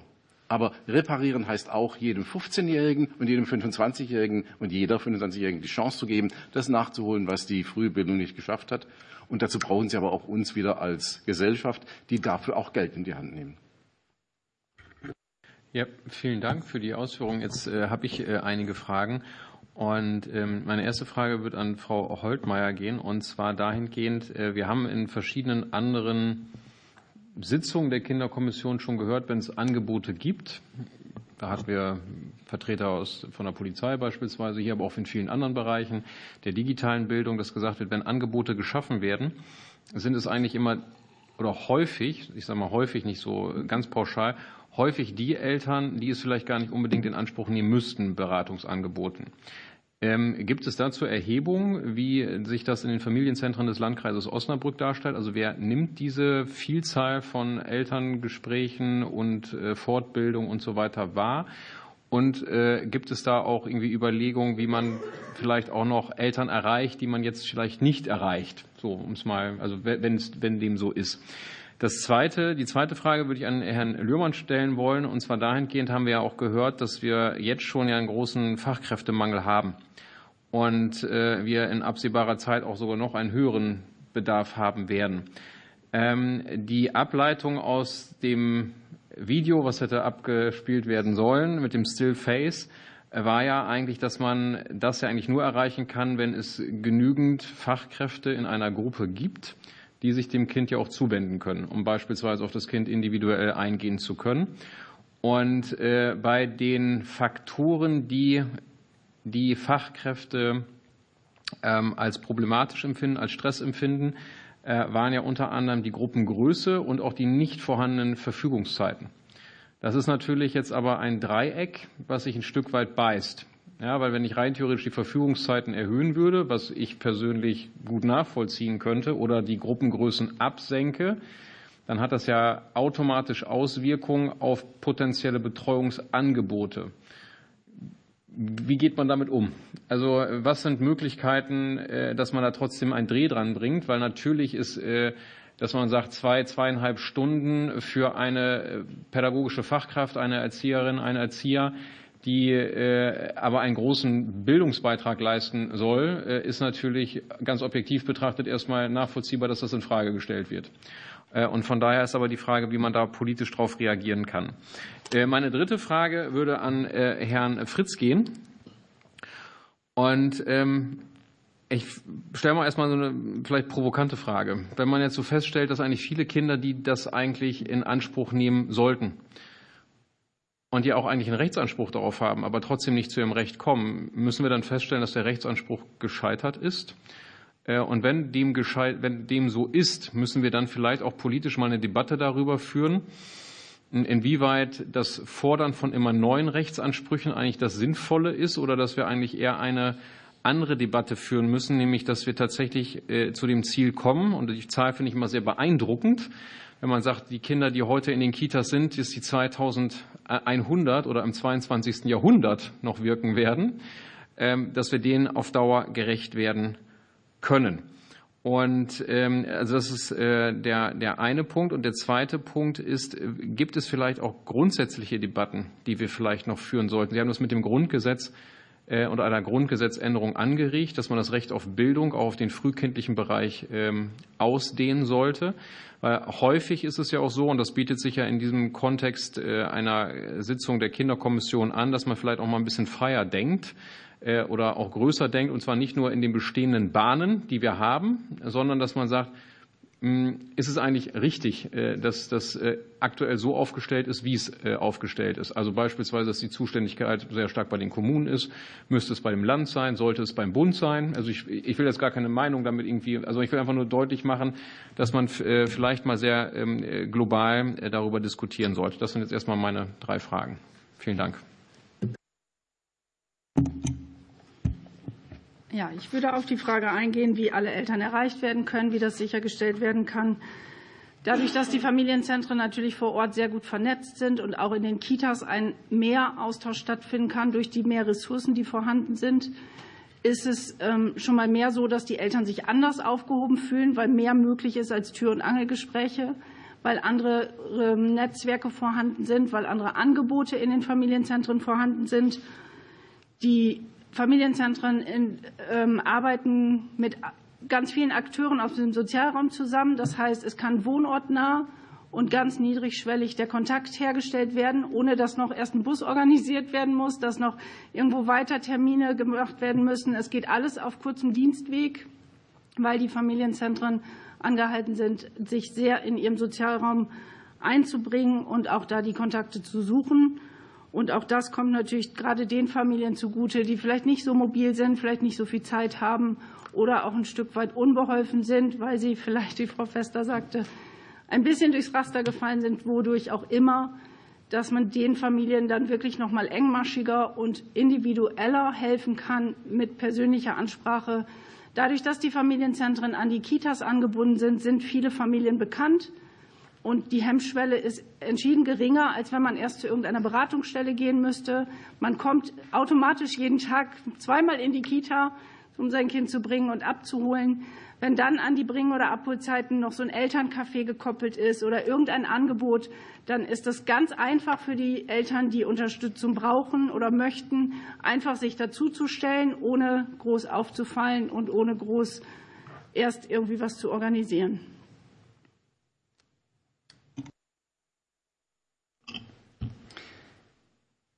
Ich würde, bevor ich Ihre äh, Frage beantworte, beantworte, Herr Vorsitzender, das Loch vielleicht sogar noch ein bisschen größer machen, weil warum sollte ich überhaupt eine integrative Gruppe anbieten? Ähm, dann muss ich ja auch die Betreuungszahlen, die Platzzahlen reduzieren. Ich müsste, wenn ich eine integrative Gruppe anbiete, nicht nur die Platzzahlen äh, reduzieren, also ich kann weniger Kinder betreuen, ich als Kita-Leitung werde in Niedersachsen bei weniger Kindern sogar schlechter bezahlt. Also die Bezahlung, die Eingruppierung der Einrichtungsleitung und auch die Höhe der Freistellung der Einrichtungsleitung richtet sich an der Anzahl der betreuten Kinder. Warum soll ich das überhaupt machen? Allein, damit wir den Rechtsanspruch decken und vor dem Hintergrund einer nicht stattfindenden PISA-Debatte, so lange sind die Ergebnisse noch gar nicht her, reden wir immer noch darüber, wie wir möglichst viele Kinder möglichst lang betreuen. Das ist, ist Situation, das müssen wir einfach wertfrei hier so feststellen. Und deshalb bin ich sehr dankbar für diese Frage. Ähm, wir wägen nämlich ab, betreuen wir oder arbeiten wir, äh, schrauben wir an der Qualität. Das, wie gesagt, wenige Wochen nach, den, nach der Veröffentlichung der PISA-Ergebnisse. Herr Fritz, Sie haben es äh, vorhin ebenfalls angesprochen. Ähm, das ist einfach Ist-Situation. Und ja, dem ist so. Wenn ich ähm, äh, die Verfügungszeiten ausbaue bei einer Vollzeiterzieherin, Erzieher, dann reduziert sich die Betreuungszeit. Also wenn ich mehr, wenn ich neun Stunden Verfügungszeit für eine Erzieherin gebe, dann kann sie nur noch 30 Stunden betreuen. Hätte ich zweieinhalb, würde sie eben entsprechend mehr Stunden betreuen können. Das ist, sind so ja ähm, äh, schwierige oder oder ja, ähm, Zwickmühlen, äh, die wir auflösen müssen. Ähm, die Zwickmühle, die lässt sich auflösen äh, mit der Frage, was passiert, wenn wir es nicht tun, wenn wir an den Rahmenbedingungen nicht arbeiten. Dann gehen uns weiter genauso viele Erzieherinnen und Erzieher ähm, flöten, sage ich mal, äh, wie derzeit. Die bleiben nicht in dem System, weil das System nicht attraktiv ist. Die gehen in andere Systeme, die, die Schulen um, äh, aufgrund zu, zu hoher Belastung. Die andere Antwort, die ich geben kann, ist eine ähm, städtische. Als städtischer Träger von elf Kindertagesstätten sind wir in den, im letzten Jahr den Weg einer Umstrukturierung gegangen. Wir haben äh, äh, die Kernzeiten der Betreuung verringert und dann Randzeiten angeschlossen, damit wir die Bedarfe individueller bedienen können. Das heißt also in der Randzeit, wo weniger Kinder Bedarfe haben, halten wir auch weniger Erzieherinnen vor. Das sind unattraktive Arbeitszeiten im Nachmittag. Und wir schauen genau hin, wer hat welchen Bedarf. Das heißt also, aus einer, im Kindergartenbereich Ü3 vier Gruppen werden im Rand, in der Randzeit von 14 bis 16 Uhr oder von 16 bis 16.30 Uhr dann nur noch zwei Gruppen in der Randzeit, weil weniger Kinder da sind. Wir lassen die Randzeiten nicht in, in einzelnen Schläuchen durchlaufen. Das heißt also, wir brauchen starke Träger. Wir müssen die Träger mit starken Strukturen ausstatten, damit sie so individuell auch auf Förderprogramme, auch auf neue Gesetzgebung eingehen können und die äh, Strukturen eben entsprechend äh, äh, angehen können. Wir brauchen dahinter aber auch eine verlässliche Finanzierung. Das habe ich eben schon, schon gesagt. Ja, und am Ende müssen wir mit den Ressourcen, die wir haben, müssen wir sensibel umgehen. Das heißt aber auch, wir müssen insbesondere auch als Gesetzgeber ein Stück weit dahin schauen, was ist ein Bedarf? Wann muss ein Kind wie lange wie betreut werden und unter welchen Rahmenbedingungen? Also Rahmenbedingungen meint auch Beitragsfreiheit. Auch da müssen wir äh, schauen, dass wir da äh, gesetzlich ein Stück weit auch in Vorleistung gehen, weil derzeit treffen diese Entscheidungen zu einem großen Teil die Kommunen individuell. Da sind dann also in Osnabrück oder im Landkreis gibt es unterschiedliche Strukturen, wann man ein, äh, ein Recht auf einen Kitaplatz oder nee, ein Recht hat man immer, aber ähm, da gibt es unterschiedliche Bepunktungsmodelle wer als erstes an den Kitaplatz kommt und wer als zweites an den Kitaplatz kommt und wer an einen Ganztagsplatz kommt und an einen Halb Halbtagsplatz kommt. Ähm, da müssen wir ein Stück weit Entlastung schaffen, damit wir mit den Ressourcen, die wir haben, gut umgehen können. Ähm, äh, das darf aber nicht verhindern, dass wir die Qualitätsfrage stellen, weil ansonsten haben wir die Erzieherin, den Erzieher, der da derzeit betreut, nämlich nicht mehr. Und deshalb braucht es die qualitative, den qualitativen Ausbau in der pädagogischen Arbeit, ähm, aber auch die genaue Betrachtung der Strukturen. Ich kann wunderbar anknüpfen, aber die erste Frage, die Sie gestellt haben, ist der Rechtsanspruch gescheitert? Und da sage ich eindeutig nein, der ist nicht gescheitert, der war dringend notwendig. Der hat dafür gesorgt, dass wir in den letzten zehn Jahren die frühe Bildung massiv ausgebaut haben, dass mehr Kitas gebaut und eröffnet worden sind, dass die Anzahl an pädagogischen Fachkräften verdoppelt worden ist. Es ist eine Wahnsinnsleistung dass es gelungen ist. Und es war dringend notwendig, weil äh, vor 10, vor 15 Jahren eben einfach noch viel, viel mehr Kinder viel, viel weniger an Bildungsangeboten hatten. Also ohne diesen Rechtsanspruch wären wir nicht dort, wo wir heute sind. Aber wir sind nicht fertig. Wir leben gerade in einer Situation, in der es schwierig ist, schwieriger wird gerade aufgrund des Fachkräftemangels, diesen Rechtsanspruch auch mit Leben zu füllen, alltäglich zu erfüllen. Und da komme ich zur zweiten Frage und kann mich wunderbar anschließen. Ich provoziere es noch ein bisschen äh, und sage, es sind in unserer Gesellschaft zwei Aufgaben, die wir der frühen, die wir der Kita zuordnen. Das ist einerseits die Betreuung und es ist andererseits die Bildung. Und der Betreuungsauftrag, der hat eine ganz andere Begründung in unserer Gesellschaft als der Bildungsauftrag. Der Betreuungsauftrag ist einer, der wirtschaftlich orientiert ist, der von der Industrie äh, beschrieben wird, der vom Selbstbestimmungsrecht von Eltern definiert wird. Das hat alles nicht mit dem Kind zu tun, sondern hat damit zu tun, dass das Kind aufgeräumt ist. Ja? Das ist der Betreuungsanspruch. Und wir brauchen diesen breiten Betreuungsanspruch, damit möglichst viele Erwachsene in, mit ihrer beruflichen Qualifikation auch zum Wohlstand unseres Landes beitragen können. Sie erinnern sich an die MINT-Grafik, ja, hat auch damit zu tun, dass wir viel zu wenig Frauen in MINT-Berufen haben, auch deswegen, weil zu viele Frauen nicht die Möglichkeit haben, ihren Beruf in dem Maß auszufüllen, wie wir es gerne hätten. Also das ist der Betreuungsanspruch. Das ist ein wirtschaftsgetriebener Anspruch. Dann haben wir den Bildungsanspruch, das ist aber ein ganz anderer, anders definierter. Das ist gesamtgesellschaftlich, das ist zukunftsgesellschaftlich orientiert. Ähm, wie ich mehrfach ausgeführt habe, ist die frühe Bildung die entscheidende Phase für den gelingenden Bildungs- und damit Berufsprozess eines Menschen und damit äh, für die Möglichkeit, zum, zum Wohlstand, zum sozialen Frieden, zu, zur demokratischen Entwicklung beitragen zu können.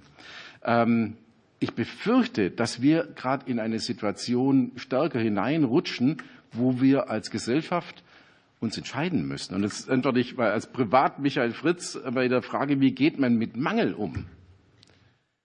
Und wenn wir wissen, wir kriegen es nicht hin, dass wir allen Kindern das Maximum an Betreuungszeit anbieten, das die Eltern oder die Wirtschaft brauchen, und gleichzeitig wissen, dass Kinder, die die Zeit brauchen, um Bildungskompensation zu, in der Kita zu erreichen, was sie im Elternhaus nicht haben, und beides nicht gleichzeitig geht, ist es vielleicht notwendig, eine Diskussion zu führen, ob wir der Kita entweder den einen oder den anderen Auftrag vorrangig geben. Und dann würde ich als Lehrer, als Pädagoge natürlich für den Bildungsanspruch sprechen. Und sagen, kurzfristig ist es ein Problem, wenn Eltern nicht die Möglichkeit haben, ihr Kind in die Betreuung zu schicken und deswegen nicht in dem Maß äh, im Beruf arbeiten können. Langfristig hat unsere Gesellschaft viel mehr davon, wenn sie vor allem in die Kinder investiert, deren Eltern es nicht schaffen, eine anregungsreiche Umgebung hinzukriegen, deren Eltern es nicht schaffen, dem Kind die deutsche Sprache als Bildungssprache beizubringen. Wenn wir uns um die nicht kümmern in der frühen Bildung, haben wir über viele Jahre und Jahrzehnte Folgekosten, die uns viel mehr kosten. 2,8 Billionen, Sie haben es gehört. Also, wenn wir uns entscheiden müssen, bin ich für den Bildungsort Kita für die Kinder, die es am meisten nötig haben. Und der letzte Punkt, den Sie angesprochen haben, ist, ähm, ist die frühe Bildung eigentlich richtig aufgestellt? Und da sage ich, bei der ersten Antwort habe ich gesagt, ja, äh, der Rechtsanspruch ist nicht gescheitert, also den brauchen wir. Die frühe Bildung ist in Deutschland orientiert am Sozialgesetzbuch. Sie ist hier in dieser Bundesregierung wieder verortet beim, beim, beim Familiensozialministerium. Ähm, das hat mit der Geschichte zu tun. Um das Jahr 1900 rum haben wir festgestellt, äh, viele Väter verdienen so wenig, dass die Mütter auch arbeiten gehen müssen. So, Berlin, Arbeiterviertel, äh, Moabit. Äh, damit die Kinder, die Armen nicht auf der Straße sitzen, ist die Kita gegründet worden. Damit die von der Straße weg sind, vom schlechten Einfluss weg sind. Das war als eine kompensatorische Sozialleistung, um Kinder aus armen Familien ein Angebot zu machen, damit sie betreut sind. In dieser Logik haben wir Kita seit 100 Jahren entwickelt. Die ist immer noch im Sozialhilfebereich und nicht im Bildungsbereich. Man kann sich schon fragen, warum ähm, die frühe Bildung nicht beim Bildungsministerium ist, sowohl im Bund als auch Ländern als auch sonst wo.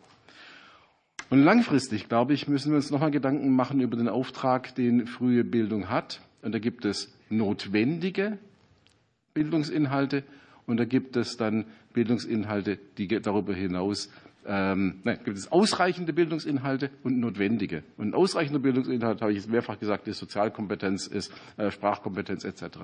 Und notwendig ist, dass wir die frühe Bildung in Kita und Grundschule darauf orientieren, Kinder stark zu machen für den konstruktiven Umgang mit Veränderung. Und ich glaube, das ist die zentrale Kompetenz, die wir Kindern in Kita und Grundschule mitgeben müssen. Und damit ist es die zentrale Aufgabe von Kita und Grundschule, dieses ins Zentrum der eigenen Arbeit zu stellen. Und jetzt mache ich ein bisschen Werbung für meinen nächsten Job. Ich verlasse die Stiftung Kinderforschen Ende nächster Woche, äh, auch aus Altersgründen und habe das Glück, dass ich noch mal was Neues machen darf. Ich werde eine Initiative Zukunftsbildung gründen, die genau dieser Frage nachgeht. Wie muss frühe Bildung in Kita und Grundschule aussehen, damit ähm, die Kinder, damit es, die, die Kompetenz zum konstruktiven Umgang mit Veränderungen lebenslang im Zentrum steht? Ja, vielen Dank, äh, Herr Fritz, und auch an ähm, die beiden anderen Referenten. Ich habe jetzt mal direkt eine, äh, eine Anschlussfrage, die ich jetzt mal freistelle. Und zwar ähm, ist ja gerade ausgeführt worden, wir hatten das auch in, im ähnlichen Kontext in der letzten äh, Sitzung schon, ähm, wie man mit Bildung im frühkindlichen Bereich umgeht. Jetzt hatten Sie unter anderem angesprochen, dass man das Grundgesetz ändert. Ich bin jetzt auch seit sieben Jahren dabei. Das dauert meistens so ein bisschen länger bis das geschieht. Ähm, und äh, dass sich die Zuständigkeiten verändern jetzt in den Ministerien von äh, Familie oder Soziales hin zu Bildung oder Kultus. Das ist bei jeder neuen Regierung möglich, aber da gibt es natürlich ein Stück weit auch gewachsene Strukturen. Die dritte, der dritte Punkt, den ich ansprechen äh, möchte, also ich, das dauert halt auch, das wollte ich damit sagen. Das dritte ist, Sie hat gesagt, man muss eine Diskussion über ähm, Betreuung und Bildung führen und was man jeweils oder welchem man den Vorrang gibt. Und jetzt ist die Frage, wie stellt, setzt man das denn um? Weil wenn ich jetzt sage, die Ressource frühkindliche Bildung muss ich äh, individuell herunterbrechen, an welchen Faktoren mache ich das denn fest, dass ich sage, dieses Kind bekäme einen Platz und anderes nicht? Oder um die Frage anders zu formulieren, müssten wir über Kita-Eingangsuntersuchung verpflichtender Art in der Breite reden, um dann auch eventuell darüber zu reden, dass wir ein Jahr oder zwei Jahre Kita-Verpflichtung vornehmen. Ähm, also diese These hatten wir in einer anderen Anhörung auch gehört. Äh, ich glaube, in der letzten war es dass man darüber nachdenken müsste, ob man das verpflichtend zu machen, um zumindest äh, vielleicht den Einstieg auch da zu schaffen, weil wenn es eine staatliche Verpflichtung gibt, dann bedeutet es im Umkehrschluss ja auch, dass der Staat verpflichtet ist, diese Plätze vorzuhalten. Äh, ob das ein Ansatzpunkt sein könnte, vielleicht im Vorgriff auf eine etwaige Grundgesetzänderung 2060. Das war jetzt ein Scherz, aber wie auch immer man das dann eindockt, aber dass man sagt, wie kriegen wir da kurzfristig eine Verbesserung hin, weil die Rahmenbedingungen sind, wie sie sind.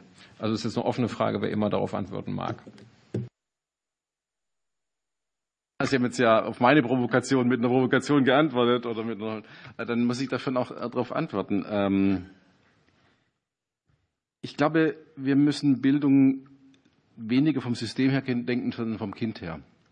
Ähm, was braucht ein Kind, um gut aufwachsen zu können in dieser Welt, um dann als junger Mensch, als erwachsener Mensch, als alter Mensch äh, in dieser Welt dazu beitragen zu können, dass es eine gute Welt ist, eine lebenswerte Welt ist, eine demokratische Welt ist, eine innovative Welt ist, etc. Und wenn ich mich dann frage, was in der frühen Kindheit trägt dazu bei und wer trägt dazu bei, dann glaube ich, haben wir Kinder, die in Umgebungen aufwachsen, wo schon allein das Elternhaus einen großen Teil dessen leisten kann, was ein Kind braucht, um sich gut entwickeln zu können. Und wir haben Kinder, die dieses Elternhaus nicht haben. Wir haben Stadtteile, die eine Musikschule anbieten und einen Sportverein anbieten und Pferde anbieten und was auch immer. Und wir haben Stadtteile, in denen das alles nicht da ist. Also ich glaube, wenn wir so vom Kind her betracht, das, das an, betrachten, dann müssen wir feststellen, damit am Schluss bei jedem Kind möglichst viel von dem da war, muss der Staat, muss die Gesellschaft bei manchen stärker kompensieren als bei anderen. Und bei manchen müssen wir als Gesellschaft wahrscheinlich so stark kompensieren, dass wir sagen, das können wir nicht mehr in der Hand der Eltern lassen, ob wir kompensieren wollen oder nicht, weil die Folgen dieser elterlichen Entscheidung dann vom von der Gesellschaft, vom Staat wieder aufgefangen werden müssen. Durch Delinquenz, durch Sozialhilfe, durch Nichtbeitrag zur, Sozial zur, zur Wirtschaftsleistung, sodass wir da vielleicht auch dann die Freiheit nehmen zu sagen, ey, und da gibt's Kinder, da ist es notwendig, dass dieses Kind in eine Bildungseinrichtung kommt. Ich fasse zusammen, es kommt aufs Kind drauf an. Und wir müssen die Gesamtheit des Bildungsumfelds dieses Kindes vom Elternhaus über die, den Sportverein, die Musikschule bis zur Kita und Grundschule insgesamt nehmen, dann gucken, wo braucht es Kompensation und wie stark müssen wir als Staat werden, um diese Kompensation auch dann zu sichern für jedes Kind. Ja, Frau Holtmeier. Ich würde da gerne auch nochmal, und genau da setzen die Familienzentren ja auch an, indem wir genau gucken, was in dem Sozialraum gebraucht wird, was in dem Sozialraum vielleicht gar nicht vorhanden ist, aber dringend nötig wäre, was aber auch einfach an Vernetzung möglich ist und nötig ist, damit genau den Eltern von den Kindern das zugutekommt, was den Kindern später hilft auf ihrem Lebensweg. Ich, ich würde kurz ergänzen, wenn ich darf. Ähm, äh, ich würde noch einmal das Thema Zuständigkeiten, Bildung, Kultus oder, oder Familien ähm, mit dem gesetzlichen Anspruch auf Ganztagsbetreuung, der ansteht, fordern Sie alle Kommunen auf, ähm, genau in dem Bereich zusammenzuarbeiten, in den Fachbereichen Bildung und Jugendhilfe. Denn in dem Moment, wo die Ganztagsbetreuung endet und eine anschließende Betreuung organisiert wird, zum Beispiel mit Horten, äh, in der Hortbetreuung. Da trifft Bildung auf Jugendhilfe. Und da gibt es, das weiß ich, weil in der Stadt Osnabrück äh, sind wir zwei, also da wird der gesetzliche Anspruch bereits mit Übergang in das nächste Schuljahr die letzten zehn Standorte überführt. Die meisten haben es schon. Und da gibt es immer wieder Reibungsverluste zwischen den Fachbereichen Bildung und dem Fachbereich Jugendhilfe. Und genau diese Klarheit, die erwarten Sie durch den gesetzlichen Anspruch von den umsetzenden Kommunen. Ich finde, da Klarheit herzustellen im eigenen Haus wäre ja eigentlich ein folgerichtiger Schritt. Ähm, das möchte ich zum Thema Zuständigkeiten kommentieren. Ähm, ich glaube, wir müssen priorisieren und die individuelle Antwort, die Herr Fritz gegeben hat, ähm, die äh, kann ich nur bekräftigen und dass die Familienzentren da individuell, weil sie standortnah sind, die sind in, wir sind ein Flächenlandkreis im Landkreis Osnabrück und die sind im gesamten Landkreis verteilt. Und da ist die Erzieherin tätig, die kenne ich, die wohnt nebenan. Und deshalb als Familie, die ich, die ich das vielleicht nötiger habe, da gehe ich auch zu dem Angebot, weil die Erzieherin oder den Erzieher, der das macht, die kenne ich. Das ist vor Ort, das liegt um die Ecke, das ist wunderbar. Ähm, und da müssen wir genau äh, einerseits strukturell priorisieren, andererseits aber auch pädagogisch priorisieren. Und da gibt es Familien, die brauchen das strukturelle, die Unterstützung, das ergänzende Angebot und andere nicht. Deshalb die pauschale Gießkanne kann in der Pädagogik, in der Lebenswirklichkeit der Familien in den meisten Fällen nicht richtig sein. Äh, ich glaube aber schon, dass wir durch zum Beispiel einem Pflichtjahr ähm, äh, da Kinder schon äh, oder Bedarfe früher feststellen können. Ähm, und deshalb könnte das ein Mittel sein. Ja. Ja, vielen Dank für die Antworten. Jetzt hatte sich der Kollege Leri da noch mal gemeldet. Ja, Herr Blume, Verständnisfrage. Wir haben ja in den Unterlagen, dass 430.600 Plätze in der Summe fehlen. Das heißt, in der Quantität haben wir ein Riesendefizit. Dann sagen Sie natürlich auch in der Qualität. Wir haben ja vor am 1. Juli die Sprachkitas eingestellt als Bund. Die Länder haben es übernommen, ich glaube mit Ausnahme von Rheinland-Pfalz. Das heißt, also, es wird auch die nächsten Jahre, und ich glaube, das müssen wir uns schon ehrlich machen, wird sicher ein Stück weit eben um eine partielle Mangelverwaltung gehen. Das heißt, entweder wir gehen in die Qualität oder wir gehen in die Quantität. Jetzt ist es natürlich auch so, Sie hatten es in Ihren Unterlagen für Osnabrück dabei, Frau ähm, Holtmeier, dass natürlich eben der Zugang zu besserer Qualität in der frühen Bildung selektiv ist. Nee, die Kinderforscher Forscher waren es. Kinder mit günstigen Lebensumständen im Vorteil. Benachteiligt sind vor allem Kinder aus Familien mit Migrationshintergrund, wie auch Kinder aus Familien mit niedrigem sozioökonomischen Status. Das heißt, um natürlich gerade diesen Kindern, die nichts dafür können, dass ihre Eltern vielleicht Migrationshintergrund haben oder eben äh, Bürgergeldempfänger sind oder was auch immer, die natürlich sich nicht um ihre Kinder so viel kümmern. Im Übrigen auch Akademikerhaushalte, die nicht unbedingt sich um ihre Kinder so kümmern, wie es manchmal nötig wäre, muss man ehrlicherweise auch sagen. Sie werden im Alter unter drei Jahren seltener in der Kita angemeldet, bekommen eher keinen Platz. Sie gehen im Durchschnitt etwas kürzer in die Kita. Vor allem im Alter zwischen drei und sechs Jahren. Sie besuchen häufige Kindertagen mit geringer Qualität.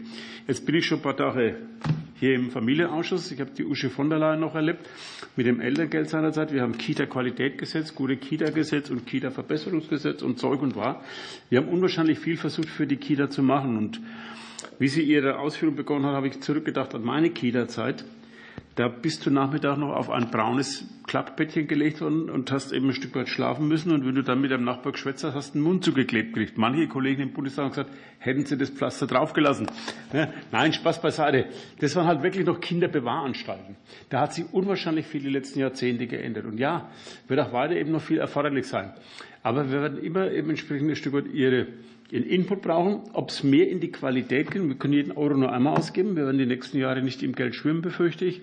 Das heißt, ob man eben lieber eine Basis und eine flächendeckende Versorgung, ob das von äh, sagen wir so, Priorität haben sollte oder ob man Qualität. Ich würde gerne beides machen, aber man muss ehrlich sagen, für beides wird, wird das Geld wahrscheinlich nicht reichen. Und äh, nochmal eine Frage an die Frau Holtmeier. Sie haben gesagt, die Familienzentren sind immer an eine Kita angedockt. Äh, passieren die Familienzentren in den Räumen der Kitas oder ist ein Gebäude nebendran oder ein angemieteter Raum? Weil ich war, vor vier, vier Jahren habe ich in Osnabrück mein deutsches Musikfest mit durchführen dürfen. Kenne Osnabrück sehr gut, habe im Friedenssaal eben im Rathaus damals meine Urkunden unterschreiben dürfen. Also war eine tolle Zeit in Osnabrück, wunderschöne Stadt. Aber wie gesagt, es wird sicher im städtischen Bereich in Osnabrück eine ganz andere Struktur sein als bei mir in Gaukönigshofen. Ich habe als Bürgermeister auch selber zwei Kitas gehabt, die kirchlich getragen waren, wie gesagt, mit Ordensschwestern zum Teil noch und die natürlich eben mit ehrenamtlichen Vereinsvorständen mir verwaltet worden sind. Das war für die Kommune billiger. Und ich weiß nicht, ob man mit einer Zentralisierung des Kita-Bereiches so viel besser fahren würden. Die Empathie der Entscheidungsrechte des Gemeinderats vor Ort, wo jeder sagt, Mensch, das sind unsere Kinder, für die wollen wir es gut haben. Mal mehr, mal weniger. Ich glaube, das soll man dieses, dieses Potenzial in den Kommunen um Himmels Willen nicht aufgeben. Unterstützen, ja, alles, zuallererst Länders, äh, äh, Ländersache. Da, wo der Bund unterstützen kann, auch mit dem Bund unterstützen. Auch da werden wir sicher die nächsten Jahre viel Geld ausgeben müssen. Und ja, jeder in die frühkindliche Bildung investierte Euro gibt ein Vielfaches in den nächsten Jahren zurück. Das ist ein Präventionseuro, den wir eben ein Stück weit später im Bereich von Jugendkriminalität, im Bereich von Drogensucht machen wir jetzt ja wieder ein wenig leichter, Herr Kollege, die nächsten Tage, ne, im Bereich von Drogensucht, aber natürlich auch im Bereich von schwer erziehbaren Kindern, von tatsächlich eben schon hier Jugendhilfeausgaben dann eben ein Vielfaches mehr auszahlen. Von daher, der Weg ist richtig, aber wo soll man das Schwerpunkt da setzen? Qualität oder Grundversorgung?